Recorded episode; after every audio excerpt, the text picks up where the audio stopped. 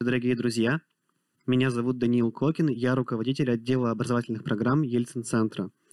И я очень рад видеть вас сегодня в нашем киноконференц-зале на лекции, которую организовали наши друзья из ИЦАЯ. И эта лекция будет посвящена тому, как человек познает мир, а именно через падение.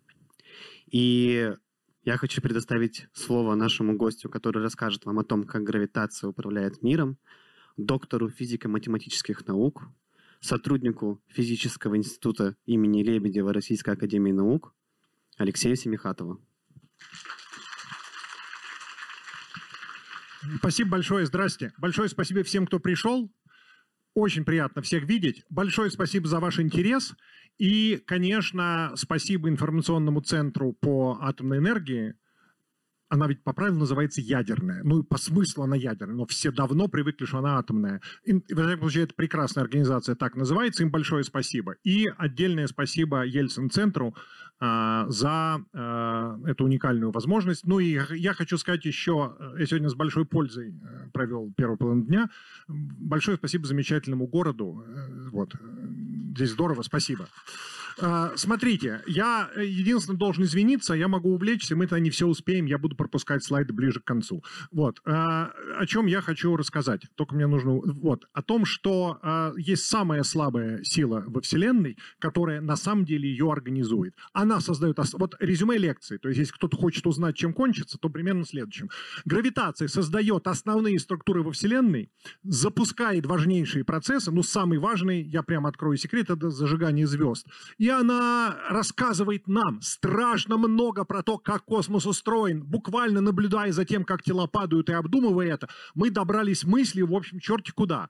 А, во Вселенной у нас вообще так устроено, всего две силы, которые действуют далеко, способны, ну, не, не дико быстро спадают с расстоянием. Это электромагнетизм и гравитация. Шансов у гравитации вроде бы никаких, потому что она вот в такое количество раз, здесь то ли 40, то ли 41 ноль, это, в общем, совершенно не важно. Слабее электромагнетизма. То есть, когда два электрона растал, или электроны протоны расталкиваются а, а, Э, э, два электрона расталкиваются электрически, то, что имеется еще гравитационное притяжение, не играет ну вообще никакой роли. Значит, вот в такое вот число раз э, гравитация слабее. Но гравитация, в отличие от электромагнетизма, только притягивает, потому что отрицательных зарядов нету. И именно из-за этого гравитация слабая берет, если угодно, измором, в конце концов, всегда побеждает. И она зажигает звезды, создает элементы, из которых мы состоим. Исходная Вселенная была заполнена водородом. Собирает галактики, ну и дальше всякие мелочи. Удерживает Землю вблизи Солнца, атмосферу на Земле. Да, вызывает приливы, держит Луну для влюбленных одной стороной к нам. Все привыкли, на самом деле это странно. Э, так, по правилам, конечно, она должна вращаться была. Мы должны были видеть ее, ее разные, разные части. А, и э, глубокое понимание гравитации говорит, что она мы не все про нее понимаем, но кое-что понимаем. Она неразрывно связана с ходом времени. Она, в частности, замедляет время и может довести дело до его полной установки, честно говоря, до уничтожения. Это Нобелевская премия Пенроуза 19, 20, 20, по-моему, года. Значит, главная странность и особенность гравитации в том, что она э, в сговоре с материей вот в каком смысле. Если я толкаю тяжелое тело и легкое, массивное и немассивное, эффект разный массивные тела под действием одной и той же силы разгоняются медленнее. С гравитацией не так. Масса масса, которая измеряет мертность инертности тела, его ленивости, неохотности к движению. Ну, тяжелое просто трудно подвинуть, даже если трения никакого нет. Она же гравитационный заряд. Она же показывает, насколько нужно умножить напряженность гравитационного поля в этой точке. В результате гравитация как будто бы точно знает, какое тело ленивее и какое и действует на него ровно во столько раз, во сколько оно ленивее, то есть массивнее. И поэтому под действием гравитации все тела ускоряются одинаково. А, эта идея придумал Галилей. В воздухе это вроде бы не так, ну, потому что перо падает медленнее, чем молоток. А, Галилей, но Галилей понял, что вот если устранить воздух, то э, вот так вот и будет.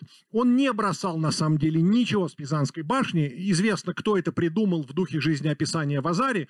Э, это такая вот рожденная через поколение после этого замечательная легенда. А вот командир эм, мне бы хотелось... Э, да, вот командир Аполлона-15 Дэйв Скотт летом 1971 года встал перед своим э, лунным модулем и бросил на лунную поверхность одновременно перо и молоток, разразившись перед этим замечательной тирадой, что мы тут, ребята, оказались отчасти благодаря джентльмену по имени Галилео Галилей, который жил очень давно и разобрался кое э, в чем относительно того, как тела падают. Вот сейчас я отпущу э, перо и молоток, и они упадут одновременно. Ну, так, собственно говоря, и случилось. А, на Луне, правда, все падение прекращается поверхностью, а если убрать ее, то тела непрерывно продолжают падать. На орбите все апельсины, все приборы, волосы Юлии Пересильд, и это не она, и все на свете, а, значит, падает совершенно с одинаковым, с одинаковым ускорением, и мы испытываем невесомость. Не обязательно летать вокруг Земли. Орбита вокруг Земли не имеет никакого значения. Вот этот вот чувак, запущенный Илоном Маском, на всякий случай, если кто забыл, это манекен. Никто так не сидит в, Тесле, но Тесла летает. Он может летать по очень странной орбите. Ну, предположим, он может прилететь мимо там Юпитера даже или Марса, и Марс его завернет куда-то. Смотрите, ни на каком вираже. Он никогда не будет давить ни на ремни, ни на сиденье, ни на, ни на спинку, ни на что. Это совсем не похоже на то, как мы проходим виражи на машине. Гравитация странная штука. На вираже он не давит ни на борт, ни на сиденье, ни на что. Он один, он падает одновременно со своей машиной. И а, невесомость, невесомость, вот прямо это характерное свойство вот какого явления. У вас есть только гравитация, потому что она одна универсальна, а она одна находится в сговоре с материей. Все остальные, все остальные силы, то есть никакая другая сила так не действует. И получается, что если вот, значит, наш Стармен летит и отдается гравитации, у него нет никакого моторчика и ничто его не тормозит выключа... действие гравитации выключается. Он не замечает, что она есть. Если он закроет глаза, он не знает, что он пролетает мимо Марса. Правда, правда, правда, это вот его Тесла, лаборатория должна быть маленькая. В большой лаборатории вы заметите разницу ускорений в разных местах и сможете, не выходя из лаборатории, догадаться о том, что вы, что что-то на вас действует со стороны. Но в малой, свободно падающей лаборатории, это прям закон природы, нет никаких свойств, никаких, никакой эксперимент нельзя поставить, чтобы узнать, движетесь вы, не движетесь, притягивает вас что-то, не притягивает и так далее. Свободное падение локально устраняет гравитацию. В том же самом фильме хорошие съемки внутри самолета, который летит по параболической траектории. Э, во времена Аполлона такой же самолет назывался Vomit Comet, то есть комета, в которой вас тошнит. Вот. И, а, ну, потому что вы там на 20-25 секунд испытываете невесомость. Значит, э, моя задача не входит реклама э, фильма «Вызов», но там это есть тоже. Значит, просто там самолет ведет себя так, что он просто свободно падает в атмосфере. На самом деле летчик занимается тем, что преодолевает сопротивление давление воздуха. Но такая история требует объяснения. Почему гравитация так себя ведет? Ну, вот тут вот начинается та самая интересная история. Гравитация не только сила, тоже, конечно, эта сила никому сомнению не подлежит. Уроните кирпич себе на ногу и никогда не прыгайте с этажа выше второго. Вот. А, люди, которые говорят, ну как же, гравитация это не сила. Ну, они же все-таки не будут с третьего этажа прыгать без какой-то там большой необходимости. Значит, гравитация – это отчасти предписание. И первое предписание эм, придумал Ньютон. Тут вот какая история. Гравитации наплевать, как мы ее описываем. Она просто действует во Вселенной. Но нам нужно ее понимать. Нам нужно разбираться в том, как она действует. И мы постепенно, за 300 лет, прошедших со времен Ньютона, там с лишним уже, мы, правда, неплохо кое-чего поняли. Первый шаг – это вот было ньютоновское, это тоже было предписание, которое говорит просто следующее. Ускорение свободного падения в направлении, там, не знаю, Земли. Нужно взять массу Земли, расстояние до нее в квадрате и там умножить на, поделить, и умножить на мировую константу. Это некая величина, я поленился, честно говоря, забыл выписать ее значение, но и не важно. Важно, что она в некотором смысле маленькая, потому что она определяет то, насколько гравитация слабая. Ну и а, этот же закон всеобщего свободного падения иногда формулируется как закон всеобщего, универсального, всемирного, если хотите, тяготения, ну, потому что вот такая вот сила притяжения. А, единственное замечание, что, конечно, это правило очень странное, потому что оно для несуществующих точечных масс. Вот всю массу нужно положить в точку. Тогда этот закон действует. Он не говорит, как заранее, не говорит, как притягивает Земля. Но Ньютон добавляет, что от притяжения от разных точек можно просто сложить. А он еще придумал процедуру для этого складывания, она называется интегрирование. В результате мы можем узнать, как притягивает Земля, как притягивает Луна. Хорошая новость, что если у вас есть ровный шаровой слой, равномерный, то он притягивает он притягивает так, как будто вся его масса сосредоточена в центре. Это математический факт. Земля не является таким шаром, у нее есть выпуклость вдоль экватора и вообще там некая кособокость. Из-за этого э, Земля вблизи притягивает совсем не по такой простой формуле, а издалека, конечно, когда этому, этим можно пренебречь, тоже по такой простой формуле, как если бы вся масса Земли находилась в ее центре. И, значит, то, что здесь важно, это то, что вот тела только притягиваются, нет отталкивания. Вот это вот ньютоновское описание, одна формула, это вообще абсолютные чудеса. Вообще удивительный вопрос, почему есть простые законы природы. Ну, сложный вопрос, почему законы природы существуют и где они записаны, но отдельный вопрос, почему нам так повезло, что есть простые законы природы, что, ну, слушайте, ну, школьная формула, она поэтому в школе и изучается. И она реально описывает ну, просто колоссальное количество вещей. Значит, из вещей, которые гравитация делает для нас, прям вот она зажигает звезды. Вот эти вот молекулярные облака, вот это уже Джеймсом Вебом сделанная фотография, это называется Pillars of Creation, колонны творения. А, там они измеряются длину световыми годами. Ну, может быть, десятками световых лет, точно не помню. То есть свет идет несколько лет. То есть это вот как расстояние от Солнца до ближайшей звезды по порядку величины вот эти пальцы. это молекулярные облака водорода, которые собираются друг с другом просто под действием собственного тяготения. Ничего больше не нужно. Да, оно ничтожное для каждого отдельного атома. Ну, ничтожная сила. Но их огромное количество – они собираются вместе, и как только в одном месте соберется больше, чем 80 масс Юпитера, давление и гравитационное давление, чистая гравитация, начи- оказывается такой сильной, что внутренность разогревается, там начинается ядерная реакция. Ура, ура, наше Солнце из-за этого горит. Просто буквально из-за этого, ну, там выделяется энергия уже не гравитационная, а ядерная, но запустить реакцию, чтобы нужно гравитационное сжатие. А это еще не все там производятся новые элементы в звездах, и э, они бы там и остались, но гравитация помогает их разбрасывать, потому что когда горение внутри звезды прекращается, ядерное топливо кончается, гравитация снова вступает в свои права, ее больше не сдерживает давление света изнутри, и внешние оболочки звезды падают внутрь, падают прямо на себя – ударяются, и происходит взрыв колоссальной силы, называющейся сверхновой, когда одна звезда может светить сильнее, чем несколько сотен миллиардов звезд в галактике. Э, на несколько дней звезда, это называется сверхновая, светит ярче, чем э, вся ее галактика, в которой она находится. Это нечастый процесс, но он происходит. И при этом создаются все, все, все элементы периодической таблицы Менделеева. И э, наша Солнечная система, конечно, э, результат того, что когда-то произошел такой взрыв, э, значит, были разбросаны элементы э, по космосу, а потом гравитация, не что-нибудь, а гравитация, снова их собрала, и у нас, спасибо, возникла возможность создать твердую планету, не говоря уже о всех элементах, азот, кислород, углерод, э, да все, э, кроме водорода, значит, из чего, из чего мы состоим. Значит, вот возникают звезды следующих поколений, и в частности наше Солнце.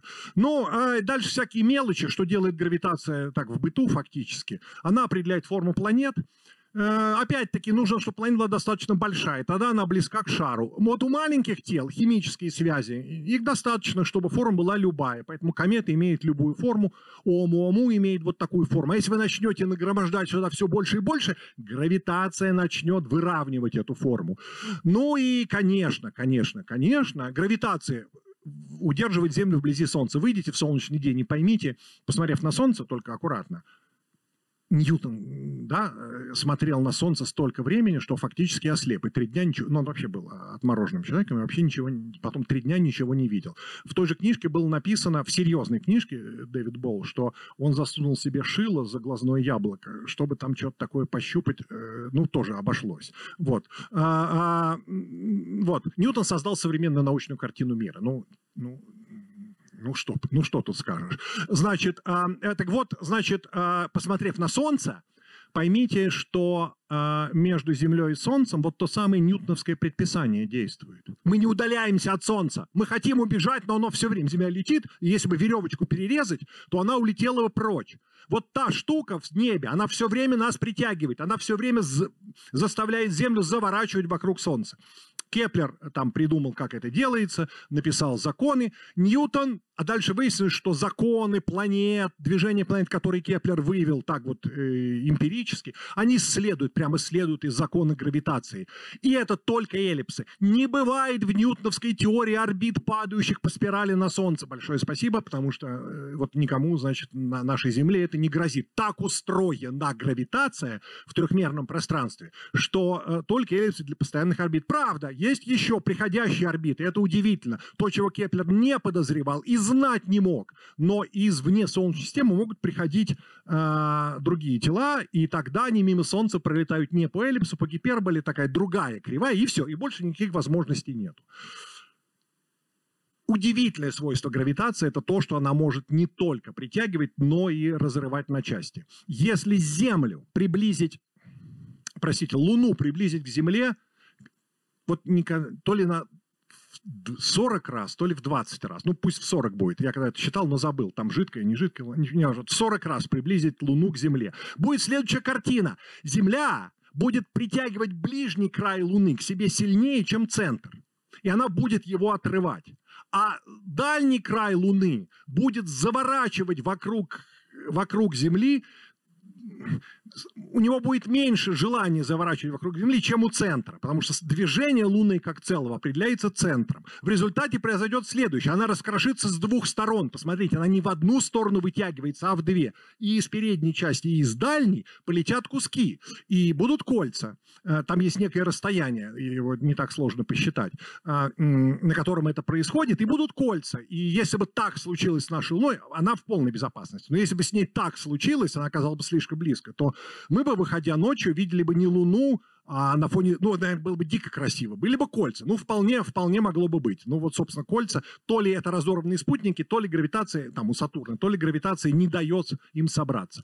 А у нас есть мягкие варианты этого разрыва. Луна, хотя она маленькая и слабая, ну, условно маленькая, тоже хотела бы разорвать Землю. Смотрите, она на стороне ближней к Луне притягивает каждый камень чуть сильнее а на каждой стороне дальней притягивает каждый камень слабее.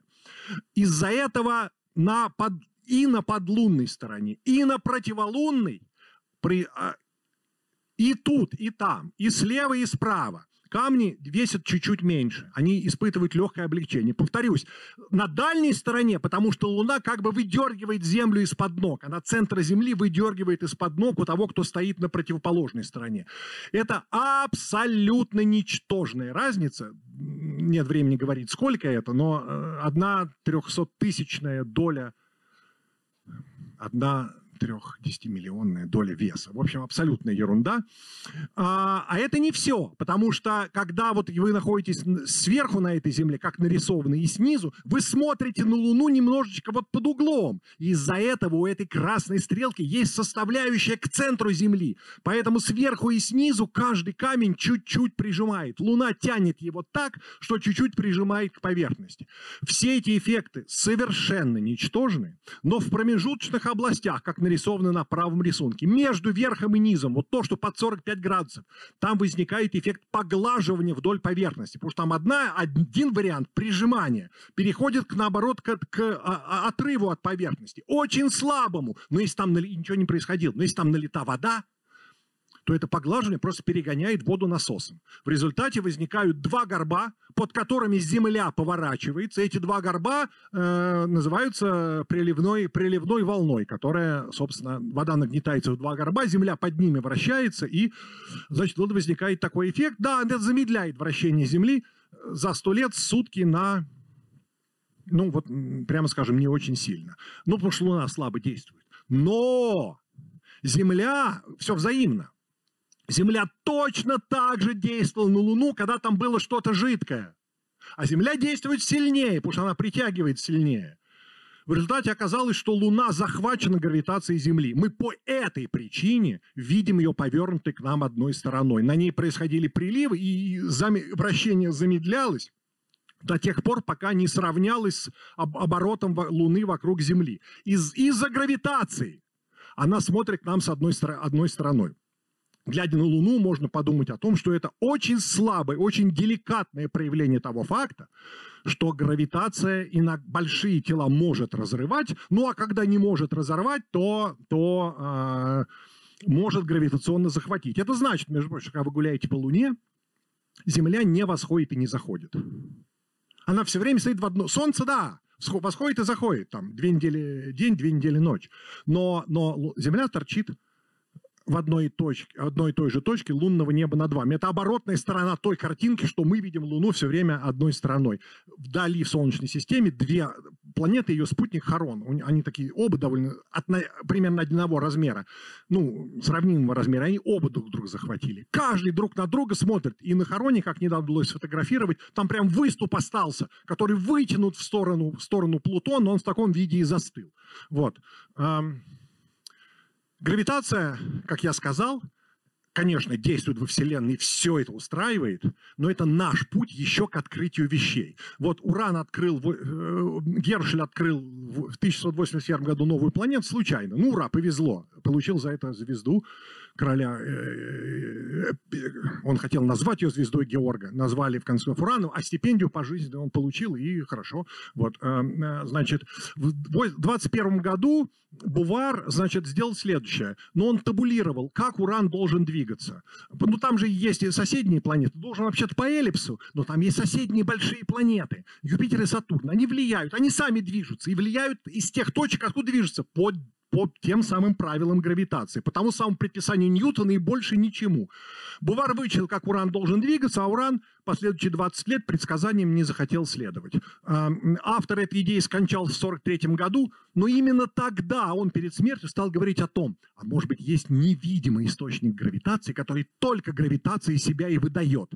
И он заставляет а, известную нам планету, Уран, двигаться вот таким вот образом. То есть вот нужно решить уравнение сложное, где x – это положение источника гравитации. А, значит, идея очень медленно развивалась, но с начала 40-х, вот еще Бувар был жив, а, очень молодой парень, там 22-летний Адам взялся за это дело, англичанин, он вступил в переписку с королевским астрономом, тот был занят, попросил разъяснений, в общем, история долго тянулась, он не сразу получил данные, только к 46 году совершенно другое время, чем сейчас. Высказал предположение, решил задачу, где на небе могла бы быть планета. И тогда же француз Ливерье проделал свои вычисления, как, как оказалось, точнее. Странное дело, невозможное по нынешним временам. Французы отнеслись к предложению француза прохладно. Он написал тогда, Ливере написал Чалису в Кембридж. Чалис летом 46 -го года начал поиски, довольно неохотно, потому что занимался кометами, это для него было какое-то второе дело. Ливерье тогда, человек был беспокоен, написал в Берлин. Там рядом с Галли, директором, случился молодой человек Даре, выражаясь современным языком, аспирант. И он сказал, ну давайте сегодня вечером посмотрим. И они открыли эту планету. То есть это была планета, открытая на кончике пера, а, выдавшая себя своей гравитацией, но нуж... гравитационным воздействием. Но нужно было решить обратную задачу. Как потом оказалось, Чалис видел ее на, на звездном небе в телескоп, но как-то, ну там же много всего другого, нужно очень тщательно сравнивать картину звездного неба сейчас с тем, что было до этого. Вот, эм, ну там повезло немножко, потому что э, настоящая орбита Нептуна показана черным, то, что вычислили Адамс или Верье, показано двумя, двумя линиями, но, но на небе ее нашли. Вычисления были неточные, не все было известно, не точно решили, но нашли, ура-ура, так открыли неизвестную планету. Сейчас, на наших глазах, вот прямо сейчас, история повторяется. Оказалось, что за этим Нептуном, тогда открытым, существует там Плутон и куча, куча, как оказалось, разных других тел со странными именами. Здесь для сравнения показана Земля. Они летают там далеко. А, выяснилось, что вот у там у одних, одних шести орбиты совпадают, параметры орбит совпадают каким-то одним способом, а у других другим. Эта история как? Они там 200, 300, тысяч лет могут тратить на орбиты, они очень, очень далеко от Солнца летают. Никто не следит, как они летят по этой орбите. Но вычислили несколько точек, а дальше мы знаем, как в гравитационном поле движутся тела. Мы эти орбиты рассчитали и увидели, что когда мы их все рассчитали, что орбиты делаются очень очень много сходства в орбитах. Есть наше понимание гравитации, говорит, что из-за влияния больших планет это не может продолжаться долго, а это продолжается с момента существования Солнечной системы. Какое, какая может быть причина? Одна из гипотез, самая популярная на данный момент, что вот зеленым есть планета, которая летает примерно где-то там. Это совсем другое вычисление, чем в случае Нептуна, которая летает где-то там, удаляется от Солнца ну, в 500-600 раз дальше, чем Земля. То есть ее вообще очень трудно разглядеть, э, очень далеко, она своим светом не светит. Примерно в 5 раз больше Земли. Ну и э, есть разные предложения, как ее обнаружить. Например, пустить туда огромное количество маленьких солнечных парусов, и чтобы они гравитационно на нее, на нее реагировали. Э, вот. Но это вот пока обсуждается, ее пока, в общем, ее ищут разными способами. Но если вот завтра найдут, ну прям будет ура, или там в течение ближайшего года, а может быть в течение пяти лет не найдут. Но это прям продолжение той же самой истории, когда понимая, как гравитация управляется, и понимая, что это единственная управляющая причина, которая что-то может выстроить. Мы видим выстроенные орбиты и говорим себе, ну какая причина? Ну, значит, вот такая. Возможно, что так дело устроено. А, не всегда так здорово, не всегда так везет. Самая ближняя к Солнцу планета тоже летает не так, как э, летает, э, как э, Ньютон. Тот же самый Ливерье. Через 14 лет после триумфального открытия Нептуна на кончике пера предсказал, что вблизи Солнца имеется новая планета, очень близко к Солнцу, за 3 дня или там за 5 дней оборачивается.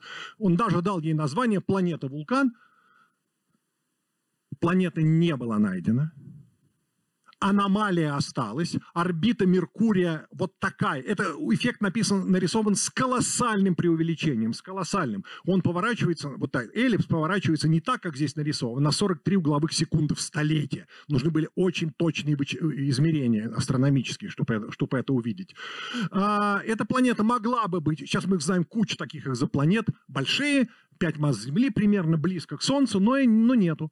И вот тут выясняется, что ньютоновского предписания не хватает. Нельзя, нельзя объяснить это, потому что э, это следует только из общей теории относительности. Э, мы к ней сегодня вернемся. Это очень поучительная история, потому что она говорит, что когда вы видите аномалию, и вы руководствуетесь принципом, который все управляет, и вы видите, что что-то нарушается, то причин может быть две. Или действительно есть часть мира, которую вы не учли, или ваш принцип все-таки не очень точен. И заранее, ну вот в детектив всегда можно подглядеть в конец, а здесь конец детектива неизвестен тем, кто в это время действует, ученым. Это прям всегда-всегда большой выбор.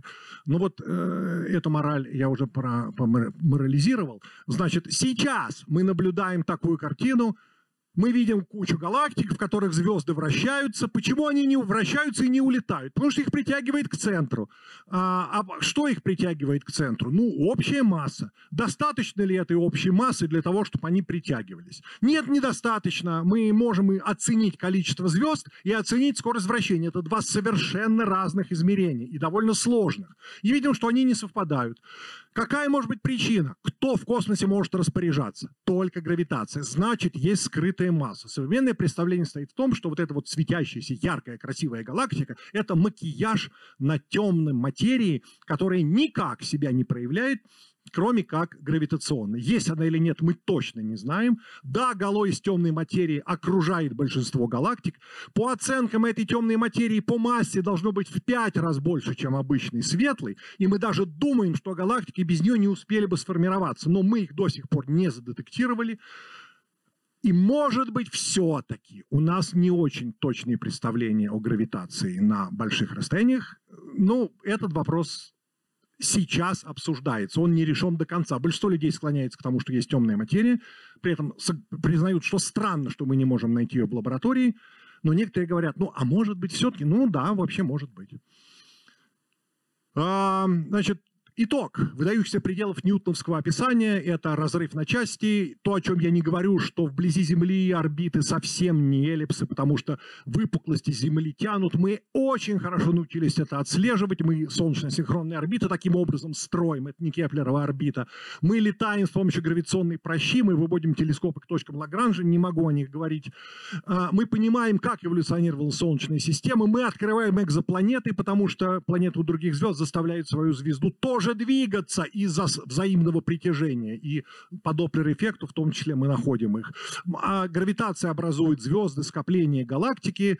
И, значит, вот невидимые части мира. Нептун, да, планета 9 может быть, темная материя, скорее всего – и куча всего другого, но это описание не может быть точным. Потому что вот это ньютоновское предписание вот такое. Вот как, как передается это знание? Как это знание от Солнца передается, например, к Земле? Если я каким-то образом подвину Солнце очень резко в сторону далекой звезды, как скоро Земля гравитационно об этом узнает? Время вообще отсутствует в этом законе. Кажется, что все происходит мгновенно через пустоту. Ньютон ну, действительно был очень крутой. Он э, понимал, что он предложил предписание, которое не может быть окончательно верным. Длиннющая цитата, я ее прочту. Положение вещей, при котором гравитация была бы присуща материи внутренним и неотъемлемым образом так, чтобы одно тело воздействовало на другое на расстоянии через пустоту, без посредничества чего бы то ни было еще способного передавать воздействие или силу от одного тела к другому – вот это положение вещей, представляется мне столь колоссальным абсурдом, что, как я полагаю, никто со сколько-нибудь развитым пониманием философских вопросов в него не впадет. У нас есть проблемы с гравитацией. Мы не можем ставить гравитационные эксперименты. А, нет возможности подвинуть ни Солнце, ни Землю, ни Луну, узнать, что происходит. Все то, что мы можем двигать, имеет очень малую массу. А передвигать что бы то ни было мы можем только медленно. И быстрая планета в Солнечной системе, Меркурий, вот та самая, из которой есть аномалия, она всего одна. А, Ньютон продолжил. Гравитация, сказал он, должна вызываться каким-либо агентом, действующим постоянно и в соответствии с определенными законами. Но вопрос о том, быть этому агенту, он написал с большой буквы в этом месте, материальным или нематериальным, я оставил на усмотрение своих читателей. Это гениальное, в те времена у него не было никаких возможностей предвидеть концепцию поля. Но сейчас вот этот ответ на то, что материально и нематериально, это материальная вещь, но это не тело. Это поле. У Ньютона не было никаких средств выразить это точнее. Но ваш роман прочли, и э, читатели у Ньютона э, нашлись. Значит, э, предписание Эйнштейна, оно называется «Общая теория относительности», это наша современная теория гравитации. Она э, довольно сложно устроена. Она говорит, что пространство-время искривлено, и оно говорит материи, как ей двигаться а материя говорит пространству времени, как ему искривляться. И никакого принципа суперпозиции, наложения, сложения эффектов уже нету. Оказывается, что гравитация – это что-то вроде геометрии с некоторыми странными поправками. И это, вот это прям ключевой момент, потому что он нас приведет к расширению Вселенной – Гравитация – это исчисление расстояний, но не только в пространстве, а в пространстве времени. Значит, что такое пространство-время? Ну вот смотрите, вот у вас есть э, игла самописца, который ходит туда-сюда, скажем, какого-то прибора, и вы смотрите, ага, сильно слабо, сильно слабо, потом вы уходите спать, вам спать хочется, и вы хотите утром узнать все, что там произошло. Вы ставите ленту, и на ленте получаете развертку того, что он делал. Он двигался в одном измерении, вправо-влево, вправо-влево, но вы разворачиваете ленту, видите, ага, здесь не было ничего, потом было вот это, это, потом были отголоски, потом было... Вы сразу смотрите на всю историю. С, там, с, скажем, за все последние 12 часов или сколько вы эту машину пускали. И это, развертка движения, это пространство-время, если у вас пространство одномерно. Игла знает только одно измерение. Вместо времени вы вытягиваете его вдоль этого листа.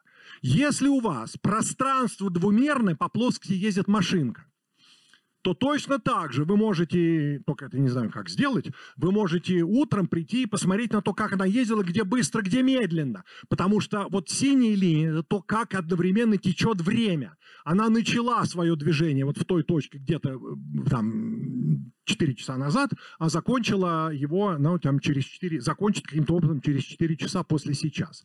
И вот эта вот линия, развертка движения в таком же смысле, как развертка само, иглы, иглы самописца – она лежит в пространстве времени. Вы одно из измерений в пространстве говорите, ага, ну оно у меня изображает время. Это не очень точная идея, но точнее это выразить нельзя. Ну и дальше беда в том, что если движение происходит в трехмерном пространстве, в нашем, то его развертка четырехмерная. Представить себе нельзя. И все, что можно сказать, что ну это как трехмерное, только, только четырехмерное. Ну вот представляете себе вот, вот ту вот картинку. И вот какой принцип – И вот какой принцип. Вот какой принцип. Смотрите. Это закон природы, как выяснилось, заменяющий ньютоновское предписание пробные тела, то есть маленькое тело, на которое действует гравитация чего угодно, солнце, черной дыры, сливающихся черных дыр, чего хотите, движется в трехмерном, в нашем пространстве, движется он только в нашем пространстве. Так, что развертка его движения в четырехмерном пространстве времени – самый прямой путь между двумя событиями а оно, пространство-время четырехмерно, искривлено. Сейчас будет про это. Поэтому самый прямой путь, ну, как будто когда нужно обходить препятствие, э, путь э, самый прямой, самый простой путь не вот такой вот. А, значит, самый прямой из возможных путей, не обязательно прямой. Значит, э, в трехмерном пространстве движение таково, что его развертка в четырехмерном самое прямое. Это правда странный закон природы. Ну, странный. Ну, как они знают, что нужно что-то делать в четырехмерном пространстве, какие-то вычисления? Менее. Тем не менее, он работает. А, а дальше вот как. Значит, искривленное пространство, время, ну, четырехмерное вообще себе нельзя представить, искривленное еще труднее, но математика там работает так же, как в более наглядных ситуациях. Вот самое-самое популярное – маломерная, низкомерная, двумерная поверхность, двумерная, глобус, вот он сам по себе поверхность, вот двумерная, она искривленная. Какие пути на глобусе самые прямые? Из-за того, что, из-за, ну, если вы когда-нибудь следили за треком самолета на карте, то вы знаете, что самые прямые пути не очень наивные. Вот здесь вот показан самый длинный прямой путь по воде. Когда-нибудь может быть, кому-нибудь получится взять яхту, выплыть оттуда где-то там границы Пакистана с какой-то другой страной э, и, и э, проплыть только по прямой. И вы э, приплывете вот туда вот на, на восток, на Дальний Восток России. То, что это прямой путь, видно вот из других проекций. Он правда прямой. Это он же но на карте он так не выглядит, потому что карта дурацкий, карта искривлена. Здесь та же самая история. Карта вот такой проекции искажает площади, искажает расстояние. Истинные площади, например, Гренландия э, в 14 раз по площади меньше Африки. В 14. А на таких картах она выглядит примерно, примерно такая же, как Африка. Здесь как здесь измерять расстояние? Вы берете точку здесь, точку здесь, находите разницу по параллель, по мериди, вдоль меридиана, разницу вдоль параллели. В обычной жизни вы воспользуетесь теоремой Пифагора. Складываете отрезок параллели в квадрате и отрезок вдоль меридиана в квадрате. И находите. Ничего подобного. Здесь это не работает, потому что внесены искажения. Вам нужны поправочные числа, чтобы из измерений на карте узнать истинные расстояния. Этих чисел три. Вы квадрат параллели умножаете на какое-то число, квадрат меридиана и и, и удивительное дело, нужно еще взять некоторое число, которое равно нулю в обычной теореме Пифагора, при их произведении. Вот, тут три числа, а в пространстве времени у них просто 10. Ну, потому что там измерений 4, значит, время с тремя пространствами, первое пространство с двумя остальными и так далее. Я их вот здорово обозначил, никто так не делает, и коллеги мои профессионально перестанут пожимать мне руку, потому что очень неприлично в формулах пользоваться русскими буквами, но еще к этому времени латинские буквы так утомили, что я вот их обозначил русскими буквами, а благодаря ЕЖЗ и К, оно, по крайней мере, запомнится. Значит, вот, это агент, которого Ньютон не знал, что это такое вот эти числа, управляющие, поправочные числа, управляющие перекосом при измерении расстояний, но в пространстве времени, там, где развертки движения лежат, это, о чудо, и есть гравитационное поле. Это прям буквально оно. Это математически верное, верное утверждение. Значит, буква отвечает за замедление времени, Б, В и Г за растяжение сжатия пространства, еще три буквы смешивают пространство-время, а остальные три смешивают направление в пространстве. Вот эти буквы говорят материи, как ей двигаться. Из них можно определить математически, какие пути, вот, вот эти буквы здесь большие, значит, что-то искажено -то так. Это нельзя себе представить, потому что это четырехмерное пространство. Но есть способ математически их обработать. Если таким же способом обрабатывать буквы, которые на глобусе, то вы получите те самые круги большого круга. Вот так, как летают самолеты в, в, в, идеале. Вот тот самый прямой путь получите. Значит, но мы не смотрим на наше пространство-время со стороны. Мы живем в пространстве, ощущаем ход времени. Все, что мы можем делать, это оперировать этими числами. И вот э, пробные тела, маленькие тела, да, движутся в пространстве так, что развертки их движения в пространстве времени – это самые прямые пути из возможных. По аналогии с тем, что происходит на Земле, их назвали геодезические. Кажется, что это геодезия, Ну, просто так назвали. Вот название с Земли, вот почти с моего примера, перенесли туда. Это закон природы.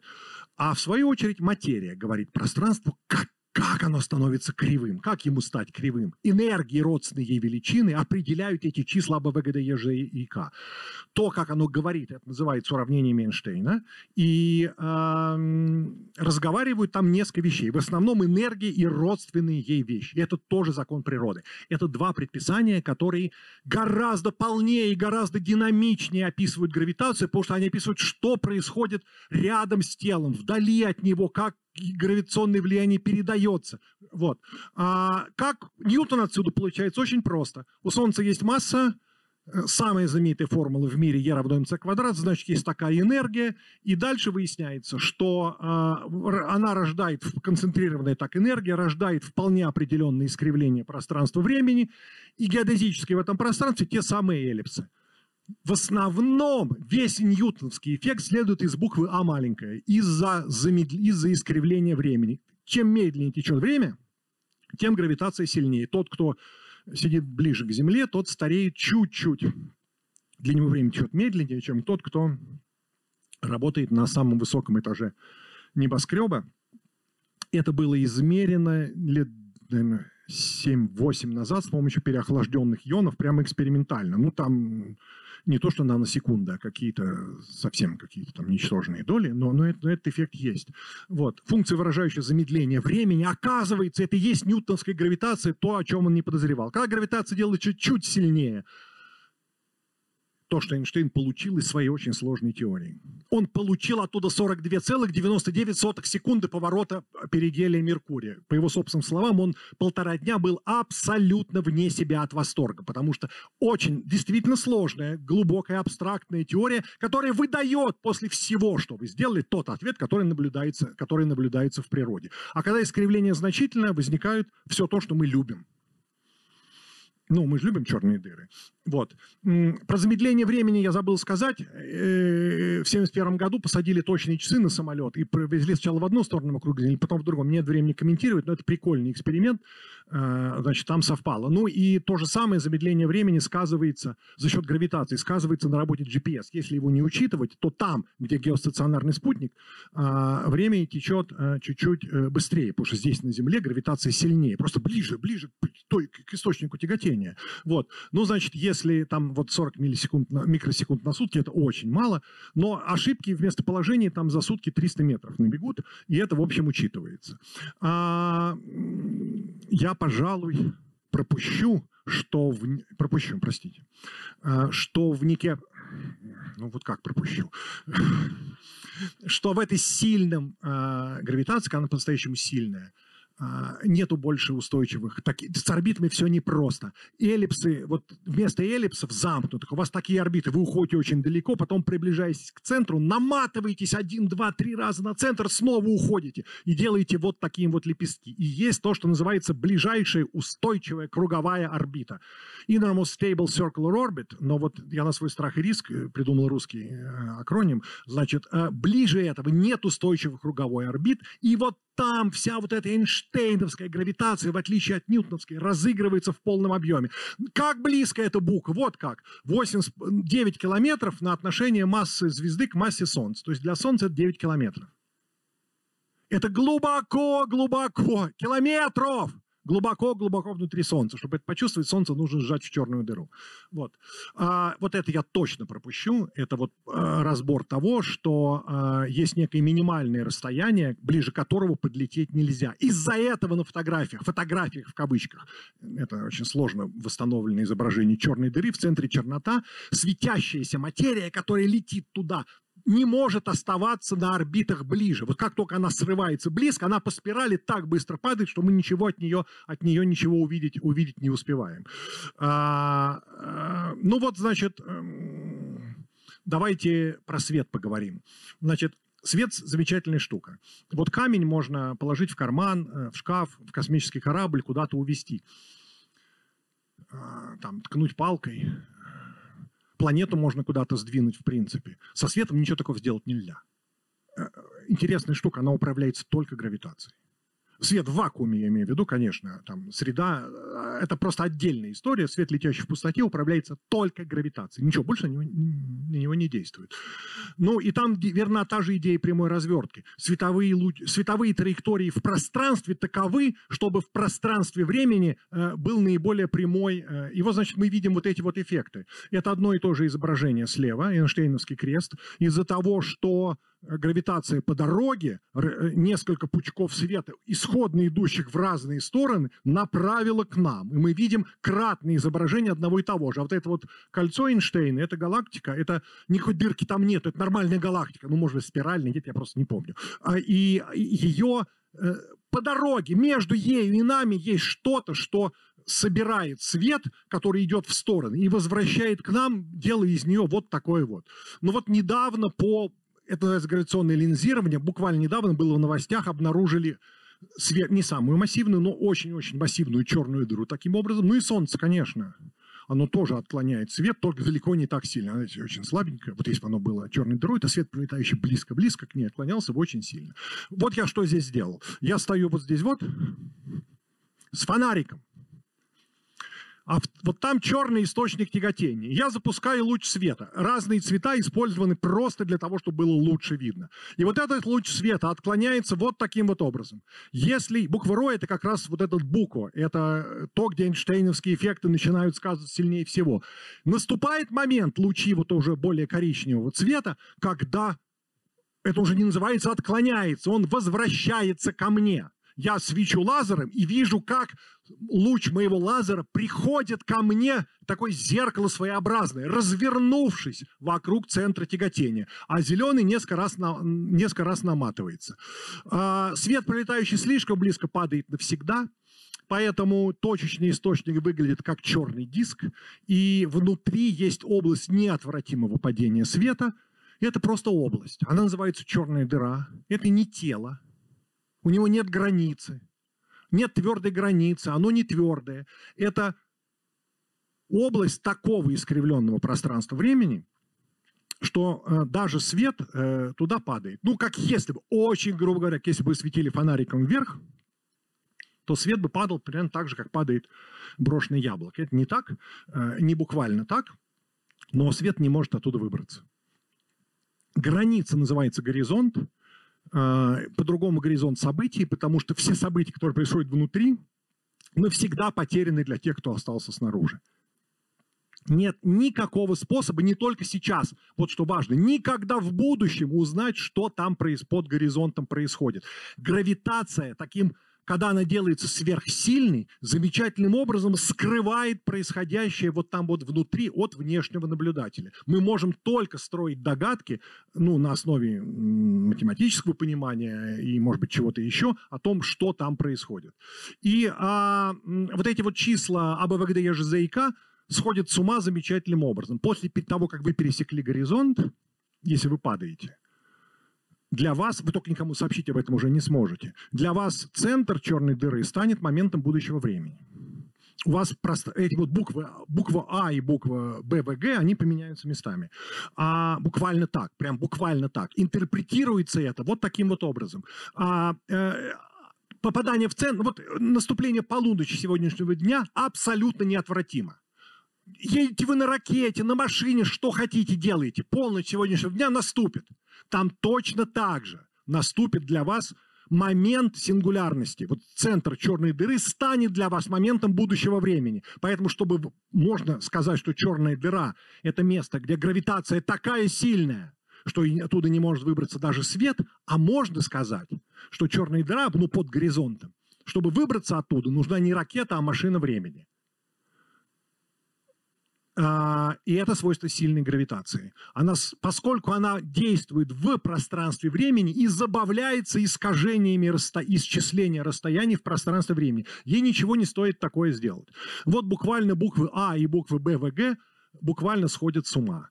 А, но там есть дополнительное веселье, что если ваш источник гравитации вращается, то когда вы будете падать на него, вас будет сносить в бок. Вращающийся источник гравитации, хотя между вами и им пустота, заставляет вас вращаться. Это было померено самым точным в мире экспериментом Gravity Probe B вокруг Земли.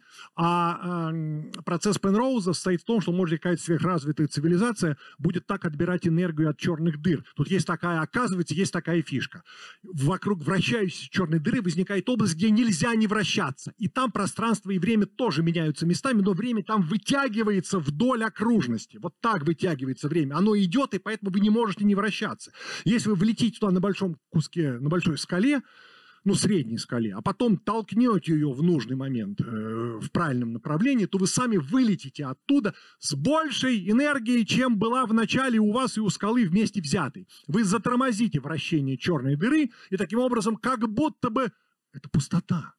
Это пустота, это искривленная пустота. Но как будто бы вы приводной ремень к ней приладите и будете получать оттуда энергию. Быть может, быть может, какая, ну это, конечно, фантастика, но может быть фильм такой следующий снимут. Какая-нибудь сверхразвитая цивилизация так получает энергию, имея в своем распоряжении удобные, хорошо вращающиеся черные дыры.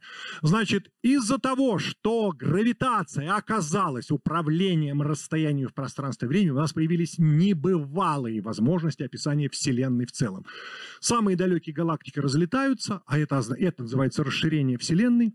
На языке моего агента это очень простая вещь. Всего од... вот глобально во Вселенной, наша Вселенная описывается вот этим вот уравнением, которое удовлетворяет вот эта вот буква А, вот буквально это, это Фридманова буква А, увеличиваются все расстояния. Вот, скажем, если между А и Б, у меня вот модель Вселенной в клеточку, было расстояние 1, ну, что-то у меня сантиметр, да, а через год станет 1,1 сантиметра. Заметьте, что от А до Б расстояние увеличится не на одну десятую, а на две десятых. А, а, от А до В. А от А до... Какая следующая буква? А, Б, В, Г. До э, Аня, Боря, Вера, Гриша. До Гриши, соответственно, на три э, десятых. А до Юли и Яши на 3 сантиметра фактически. Вот. Близко к тому увеличится расстояние за тот же самый год. Из-за этого те, кто далеко, улетают быстро. Нет единой скорости. Все расстояния увеличиваются. Как это может быть? Как это происходит? Я не знаю, себе, как это представить. Это правда вообразить трудно. Просто вот эта вот буква увеличивается, она отвечает за все расстояния вдоль, вдоль, вдоль, вдоль каждого направления. И это называется расширение Вселенной.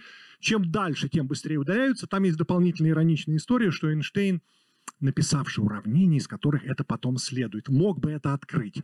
Но в то время еще, смотрите, в это время еще не было понятно, что наша галактика не единственная во Вселенной. Далекие галактики еще не были разрешены. Казалось, что это туманности. Структура космоса была не ясна. И философская идея состояла в том, что вот мир одинаков в пространстве, одинак во времени, что он не меняется. Эйнштейн попробовал вот все свое, всю свою теорию, которую я здесь, здесь описал, применить ко Вселенной в целом и увидел удивительную вещь, что вселен... ему хотелось получить стационарную вселенную, потому что такова была его философская предпосылка. Стационарная, значит, не меняющаяся во времени. В общем, ну там что-то летает куда-то, но в целом картина не меняется. Он выяснил, что уравнения не хотят давать такое решение. И в результате в поиск, там произошла еще дополнительная история, которую у меня нет времени комментировать, но в поисках этого решения он пропустил, фактически пропустил возможность другого решения, которое открыл Фридман. Фридман открыл, что есть решение уравнения Эйнштейна, где Вселенная не стационарна, либо расширяется, либо наоборот схлопывается. Мы, нам случилось просто жить во Вселенной, которая расширяется, знаешь, что это вот буква А, вот буквально это у Фридмана, прям вот буквально это.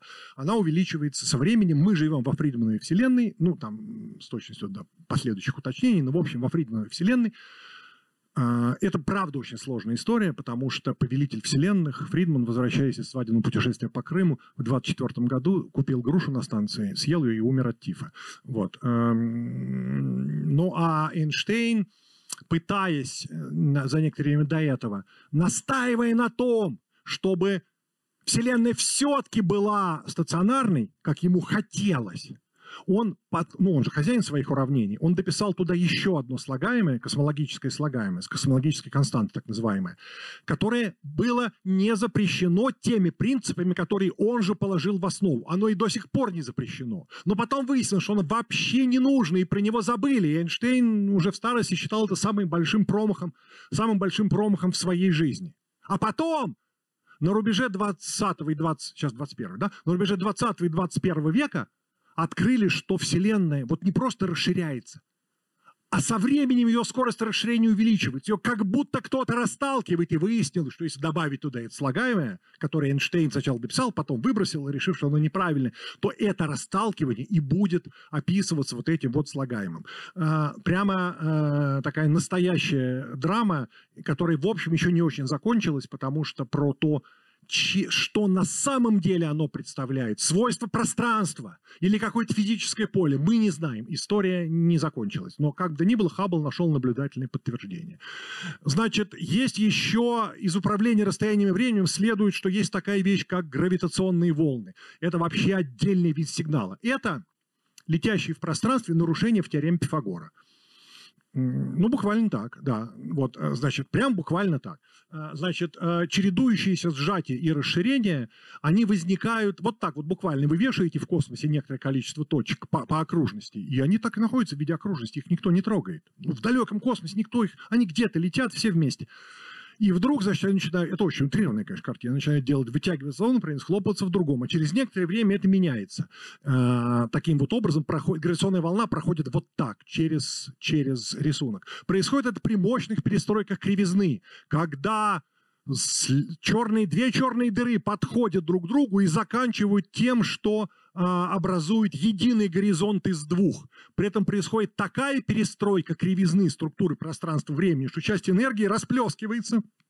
Мы научились ее мерить, и это действительно Нобелевская премия 17 -го года. Ну, поправьте меня, ну, по-моему, 17-го. Значит, гравитация, подводим мы итог. Слабейшая, но абсолютно главная от нее, от нее нельзя спрятаться, и теперь это немножко понятнее почему. Потому что это само пространство-время. Вы не можете поставить барьер, потому что она действует через все барьеры. Это само пространство-время, в некотором роде его свойства. А, она описывает э, в том числе, в том числе та же теория, которую мы придумали, придумал Эйнштейн, отвечая на вопрос Ньютона, который объяснила поворот Меркурия, отклонение света и так далее – она же прекрасно описывает э, расширение Вселенной, которое Хаббл открыл экспериментально. Ускоренное расширение требует вот этого странного расталкивающего Эйнштейновского слагаемой антигравитации. Мы можем его написать, но мы и все хорошо с уравнением, мы просто не знаем, что оно значит физически. Гравитация организует крупномасштабную структуру Вселенной. Я хочу закончить, ну, фактически я близок к завершению, этой вот замечательной фото фотографии. Ее сделать невозможно. Это симуляция, э, компьютерная симуляция того, как гравитация организует... Знаете, что здесь светящиеся точки? Это скопление галактик светящиеся точки здесь это скопление галактик. В каждой галактике там, там сотни миллиардов звезд. То есть вот это крупномасштабная структура космоса. И мы примерно это видим. Мы примерно в телескоп примерно видим, что есть гигантские пустоты, гигантские. И э, вдоль нитей вытянуты, но внимание, галактики и скопления галактик. Ну, гравитация занимается более простыми нам, для нас и важными для нас вещами. Галактики, звезды, элементы для нас, планеты, устойчивые орбиты. И при этом, конечно, у нее есть темная сторона. Она создает темные закоулки, где побеждает абсолютно всех. Там она может убить время, Нобелевская премия Пенроуза, э, за Пенроуз придумал извлечение энергии через черной дыры, Нобелевскую премию получил не за это, а вот за то, что когда вы падаете туда вот к сингулярности, время кончается. Просто кончается, его просто больше нету. Его нельзя дальше продолжить, это нельзя себе представить. Мы привыкли думать, что да, там меня не будет когда-то, но время будет тянуться. Не-не-не, там время, там время кончается. Кончается и все. Там кончается время, как мы его знаем. Вот внутри оно там останавливается. А гравитация может таким образом убить время. Математически это называется непродолжаемый геодезический. И, при этом наши знания о гравитации неполные. Мы вот там внутри должны вступать в действие квантовые законы, несмотря на почти 100 лет усилий, ну меньше, но 80 лет усилий, и все понимают, что это там Нобелевская премия, это минимум, вот, мы не очень понимаем, точнее, совсем плохо понимаем, как гравитация проявляется в квантовой области, а мы знаем, конечно, наш мир на самом деле квантовый, поэтому нам трудно ответить на вопросы о том, что происходит в центре черной дыры. Мы говорим сингулярность, это означает всего лишь, что мы не знаем, что там происходит, что наши уравнения, уравнения Эйнштейна, там, которые описывают все хорошо до этого, в этой точке они сходят с ума, их там просто нужно заменить на что-то еще. Они теряют там Э, применимость. Мы, правда, не знаем, что такое квантовая гравитация. Значит, спасибо. У меня есть еще два э, слайда. Я э, некоторые вещи говорил быстро. А если вы хотите знакомиться с ними медленно, то я стал некоторое время назад автором вот такой вот книги, которая вышла э, в Alpine Nonfiction с замечательными э, научными редакторами и с э, замечательным литературным редактором, который поправил у меня несколько формул и несколько смыслов. Вот. А, и Alpine Nonfiction это выпустила. И, а, кроме того, а, значит, пожалуйста, пожалуйста, пожалуйста, не забывайте про то, что информационный по атомной энергии имеет, значит, замечательные каналы, Пожалуйста, присоединяйтесь, вас там очень ждут. Было бы здорово, если бы кто-нибудь из вас... Вот. Ну, а на этом вот уже, наконец, настоящее спасибо.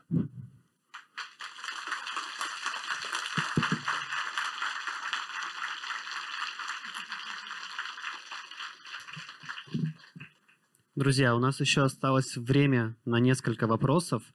И э, друзья из ИЦАИ э, решили, что за самый лучший вопрос, который определит Алексей Михайлович, мы подарим вам книгу Александра Колдобского под названием «Атомная энергия». А книгу Семихата вы купите сами. Мы так решили. Да. Мы так решили, да.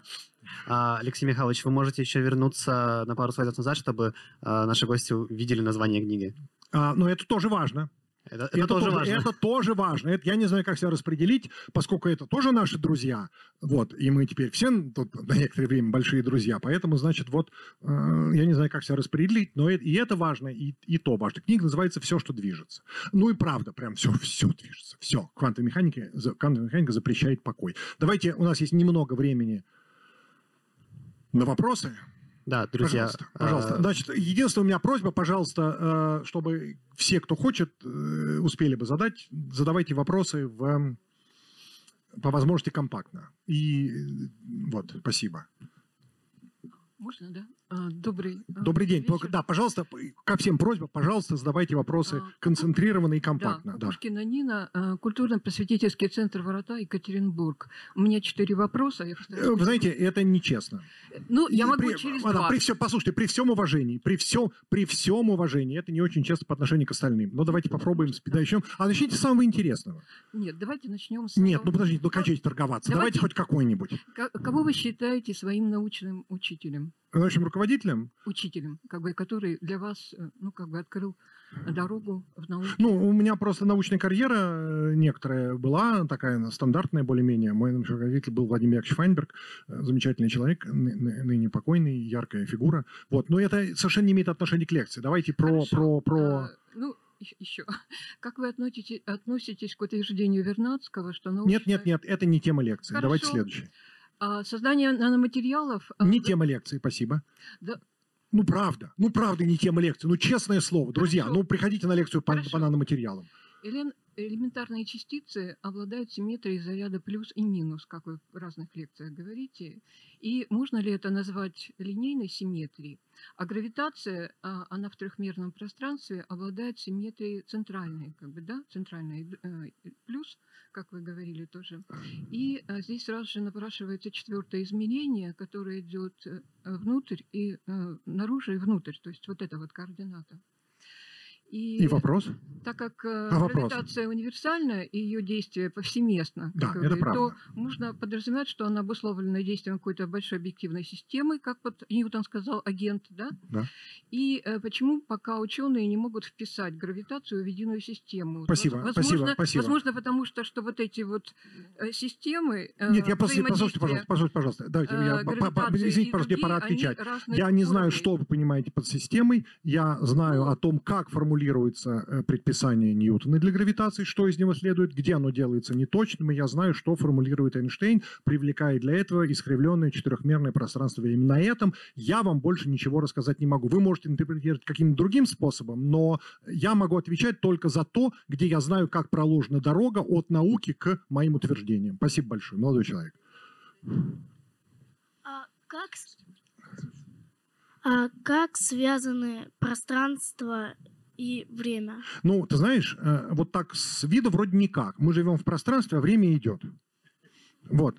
Но э, дальше выясняется, что если ты и я будем двигаться на ракетах, ну, скажем, ты сядешь на ракету и будешь, тебе хочется на Земле остаться или на ракете улететь? Что выбираешь? Как? Ну, выбирай.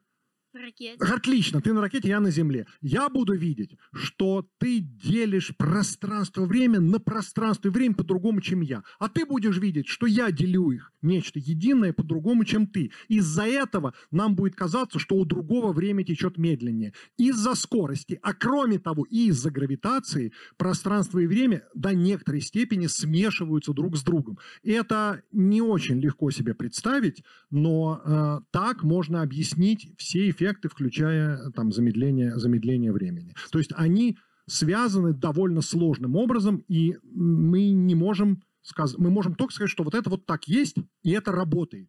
Мы не можем сказать, ага, там вот такие-то вот шестереночки, которые вот это делают, это вот, это мы ничего сказать не можем. Мы можем только констатировать, что дела обстоят вот таким образом. Они довольно тонким образом связаны. Спасибо. Спасибо. Здравствуйте. Здравствуйте. Читал книжку Кипа Торна, Да. у него было такое понятие, как обратная или восходящая сингулярность. Да. Ничего не понял. Я перечит- тоже. Я, перечитывать- я просто, я просто, я времени не просто было. Слушайте, слушайте, я просто не читал. Я просто не читал. А хороший перевод-то вообще, кстати. Да, отличный. А перевод отличный? Да. Ну, слушайте, значит, я возьму себе домашнее задание. Прочитать, э, дочитать книгу Торна до обрат, об- обратно. Обратная или восходящая, он как-то так говорил. То белая есть дыра, белая дыра, белая, белая дыра, выплевывающая сингулярность. не-не-не, Там была сингулярность восходящая, которую в фильме «Интерстеллар» Купер видел, когда, когда падал Ну дыру. так, Кип Торн про Интерстелл, он что хочешь скажет. Вот. Там все хорошо, там все хорошо, кстати говоря, кроме того, что замедление времени в 7 раз и преодолевается на химическом космическом корабле, ну там примерно там бензин в нем горит, или керосин, или, не знаю, там метан, что угодно. Это вот это пол. Ну, это на, на совести кинематографистов, конечно. И, ну и другие такие же вещи. Но в остальном все хорошо, конечно, да, да, можно себе представить, что даже есть орбита, хотя, наверное, она была бы уже неустойчивой и находилась бы внутри. Может быть, Кипторн это прикинул, что она все-таки не находится внутри радиуса Бука. Там, я же сказал, что ближе к какому-то Но он месту посчитал, устойчивых орбит. 0,99999 Ну, наверняка, ну, от вот, вот, вот, ну, нет, он соображает это в тысячу раз лучше, чем я. Вот, но, наверное, наверное, посчитал. Но потом пришел режиссер и сказал, знаете как, когда Лукасу сказали, почему у тебя в космосах взрывы громкие, в космосе ничего не слышу. Он сказал, мне пофигу, что у вас, у меня взрывы будут громкие, иначе никто на мои фильмы не пойдет. Так что потом мог прийти режиссер и сказать, что Кипторн, ты, конечно, хорошо посчитал. Это я не знаю. Но, но замедление, да, там показано замедление времени, да. Ну, а то, что из сингулярной черной дыры в библиотеку, это судите сами. Насколько Спасибо. это, насколько, сколько у нас таких черных дыр во Вселенной. Спасибо. Но, но в библиотеке показано э, попытка э, смеси так, чтобы время стало пространством. Он перемещается в пространстве и видит там разные моменты времени. Это попытка изобразить то самый эффект, что пространство и время под горизонтом черной дыры поменялись местами. Ну да, вот такая развертка. Он видит эти самые комнаты несколько раз. Да, да, вот, вот. А сам перемещается как бы вот так. А, ну там, конечно, дальше смесь, потому что тогда бы они не слышали стук. Ну, условность кинематографическая. Да, конечно, но большое спасибо создателям фильма «Интерстеллар» в любом случае. Спасибо. Э, Откуда образуется ну, магнитное поле, которое ну, держит нас, чтобы мы просто не улетели, как в космосе?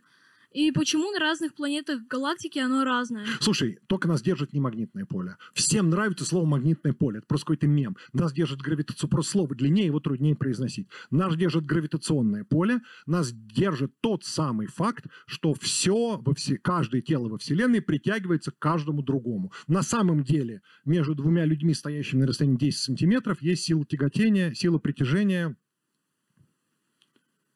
одна 15-миллионная веса, что ли. Примерно так. Ну, если человека заменить э, такой однородной болванкой, той же массой, поставить их на расстояние 10 сантиметров, то вот примерно одна 15-миллионная веса. Ну, и есть притяжение. Все притягивается ко всему. Земля довольно большая, и нас притягивает, поэтому я не могу, и ты не можешь высоко под- подпрыгнуть, и все падает. Но с другой стороны, гравитация очень слабая. Я силой химических связей в своей руке вот сейчас преодолеваю притяжение целой планеты. То есть она просто нас притягивает. И, и э, в разных планетах, не обязательно в других галактиках, на Марсе, на Луне, на Венере, они разные, разное количество массы, с разной силой тянет. Микрофон, пожалуйста. Вот почему же во время приливов все-таки Луной притягивается только вода и больше ничего? Потому что Луна не, не то, чтобы она... Понимаете, это не тот эффект, что когда восходит Луна, песчинки на пляже э, залетают вверх. Это было бы очень красиво, но это не так. И на противоположной... Я повторяю, и на противоположной стороне тогда они должны были бы взлетать вверх. Если бы Луна... Если бы одно тело было близко к разрыву, вот этому гравитационному разрыву приливному, то так бы и было. А вода, потому что вода передает давление на большом расстоянии, потому что вот здесь чуть-чуть 10, здесь чуть-чуть, чуть-чуть, и вот это вот давление передается через воду, потому что вода передает давление через себя. Земная кора тоже, в ней тоже есть приливные эффекты, там на метр что-то что сдвигается, я не специалист по геофизике, но там этот эффект тоже есть.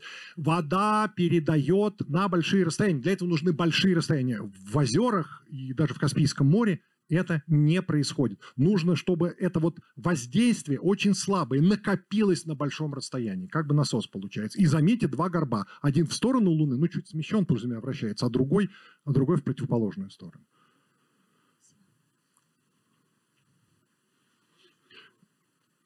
Если никого нет у микрофона, сейчас дам, есть у микрофона, да. У меня простой вопрос. Можно микрофон, да. Да. Да, это вы так думаете, что простой, но сейчас узнаем, да. Образно говоря, Да. за горизонтом черной Под, дыры, под, принято говорить под горизонтом. под горизонтом да. черной дыры находится то, что мы называем тот свет.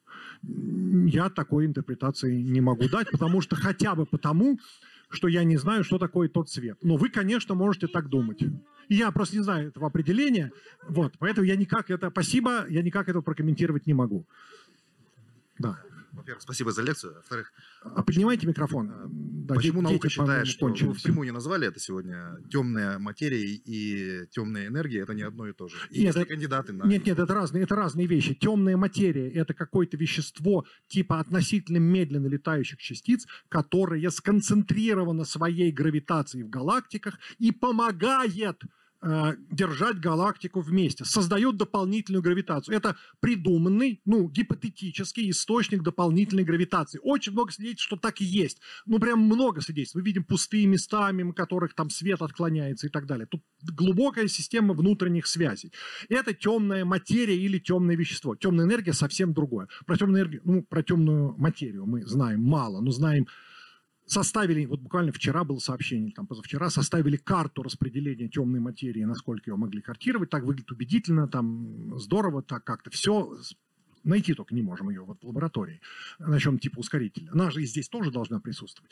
Вот, мы про нее все-таки кое-что знаем. А вот про темную энергию мы знаем только то, что это штука, которая обеспечивает ускоренное расширение Вселенной. То есть Вселенная расширяется, все расстояния увеличиваются, но это происходит все быстрее и быстрее. Сегодня быстрее, чем 4 миллиарда лет назад про темную энергию неизвестно ничего, ничего, кроме того, что это синоним ускоренного расширения Вселенной. Точка. Она на больших расстояниях создает эффект расталкивания, эффект антигравитации. Спасибо. У меня очень глупый вопрос. Какова вероятность того, что когда-нибудь гравитация схлопнет нашу галактику? Галактику или Солнечную систему? Ну, в принципе. Галактика хорошо себя... Смотрите, в принципе. Гала... Солнечная система хорошо себя чувствует. Если не пройдет какая-то ближайшая звезда, которая, заметьте, гравитацией подцепит, достаточно подцепить Юпитер или Сатурн, чтобы он уже подцепил Землю, пошел не туда, и наше веселье бы здесь закончилось. Это не называется хлопнуть, это называется такая довольно неприятная катастрофа. Вот. Но в остальном Солнечная система чувствует себя хорошо. Галактика тоже чувствует себя хорошо, она уже устаканилась за там 11-12 миллиардов лет. Но, но, но, но, но, но. А, и она сама себе не слопнется. Там вот они вращаются друг вокруг друга, и все довольны. Но к нам движется Андромеда. И через то ли 4, то есть через 5 миллиардов лет они сольются. Ну, тогда будет веселье, да. Тогда это не знаю, что будет прямо столкновение лоб в лоб. Это же все-таки довольно разреженные звезды, но будет много интересного. Многие звезды будут проходить мимо друг друга. Ну, тоже на миллиард лет, наверное, растянется, или на 100 миллионов лет. Есть, на YouTube есть анимации замечательные, как это выглядит. Вот, это неприятные перспективы. Так что я разделяю ваше беспокойство, что такое может случиться, да. То это, да, и более того, это случится, потому что это просто случится. Кстати, это очень хороший, спасибо, что это упомянули, это говорит о том, что не все разлетается в космосе от SEO. Вот те, кто гравитационно уже, уже друг друга захватил, им не нужно удаляться. Удаляются те, кто гравитационно не захватил друг друга. Эти очень далекие галактики, да, удаляются от нас, и чем дальше, тем быстрее. И они не, не то, чтобы летят в пространстве, а просто вот все расстояния увеличиваются. А те, кто гравитационно захватил друг друга, те не увеличиваются. Поэтому я не увеличиваюсь в размере, радиус Земли не увеличивается, Земля не увеличивается, а Андромеда вообще движется к нам. Это совершенно одно другому не противоречит. Спасибо. Мне надо было это пояснение сделать э, во время лекции. Спасибо. Все? В порядке исключения?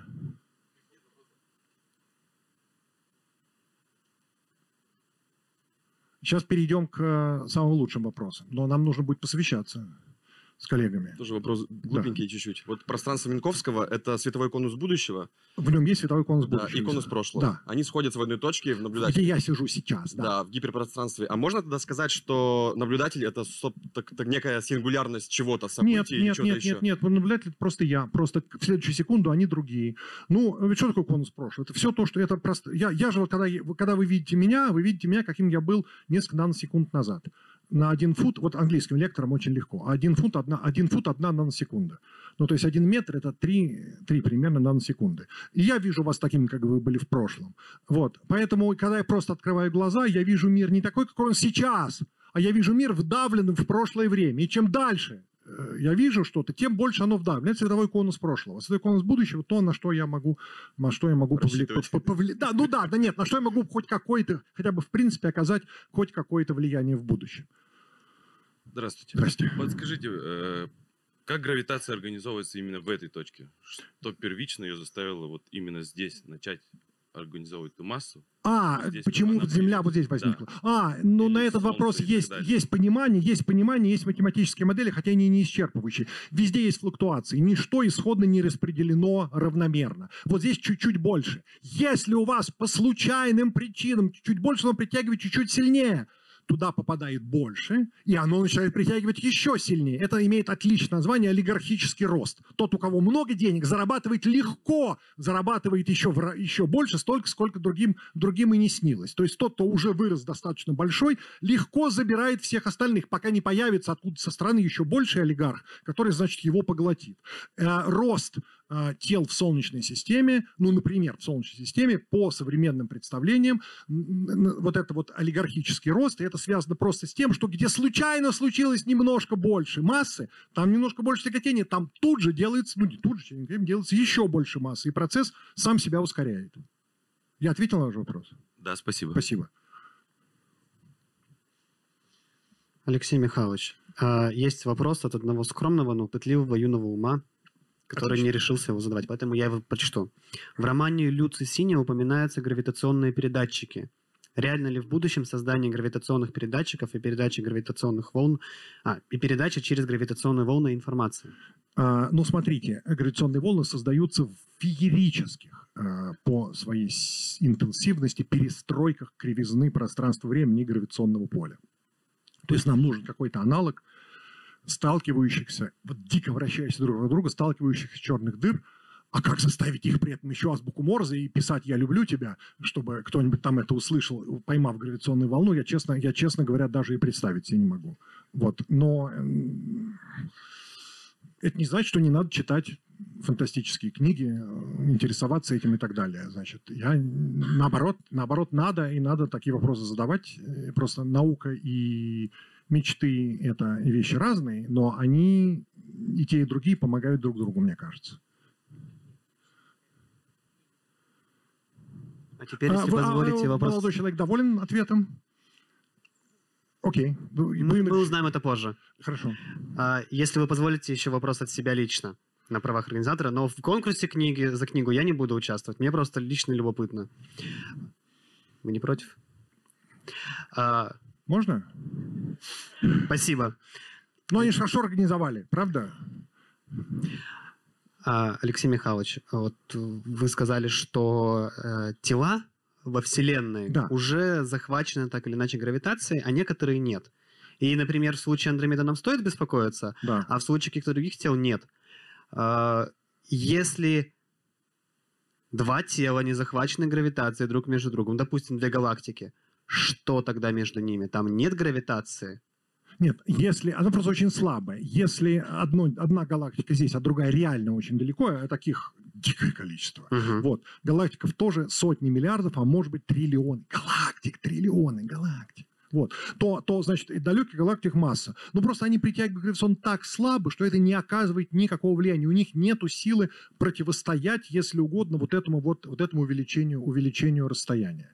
То есть они, расстояние между ними увеличивается по тому закону, там буква А прямо увеличится со временем, прямо известно как, и это прямо подтверждалось до тех пор, пока не увидели ускоренное расширение. Теперь думают, что заставляет его увеличиваться еще быстрее. Ну вот, вот собственно, вот, э, вот. То есть, э, ну просто они слабо очень... Гравитация замедляется, убывает с расстоянием. То, что очень далеко, она фактически несущественна. А Андромеда и э, Млечный Путь, наша галактика, ну, может быть, случилось так, что они летят друг к другу. В общем, вот они э, дальше, чем будет, тем быстрее. По мере, как они будут сближаться, они будут гравитационно все сильнее друг друга чувствовать. Все дело в расстоянии. То есть ни нулевой, ни отрицательной гравитации как таковых быть не может во Вселенной. Нулевой, строго говоря, не может, потому что все притягивает все. Отрицательный – это вот тот самый э, лямбда, слагаемый в уравнениях Эйнштейна, которое сейчас вернули туда, не очень понимая, что оно физически значит. Это расталкивание всех со всем, которое проявляется только на больших расстояниях. Эта штука ответственна не просто за расширение Вселенной, за ускоренное расширение Вселенной. Это некоторый эффект антигравитации. Есть, есть гипотеза о том, как это устроено. Это можно согласовать с уравнением Эйнштейна, как ни странно. Это не противоречит тому, что я сказал, что все тела друг друга притягивают. Но, потому что там не совсем тело. Но мы не знаем, эм, ну, у нас пока только гипотезы, так это не так.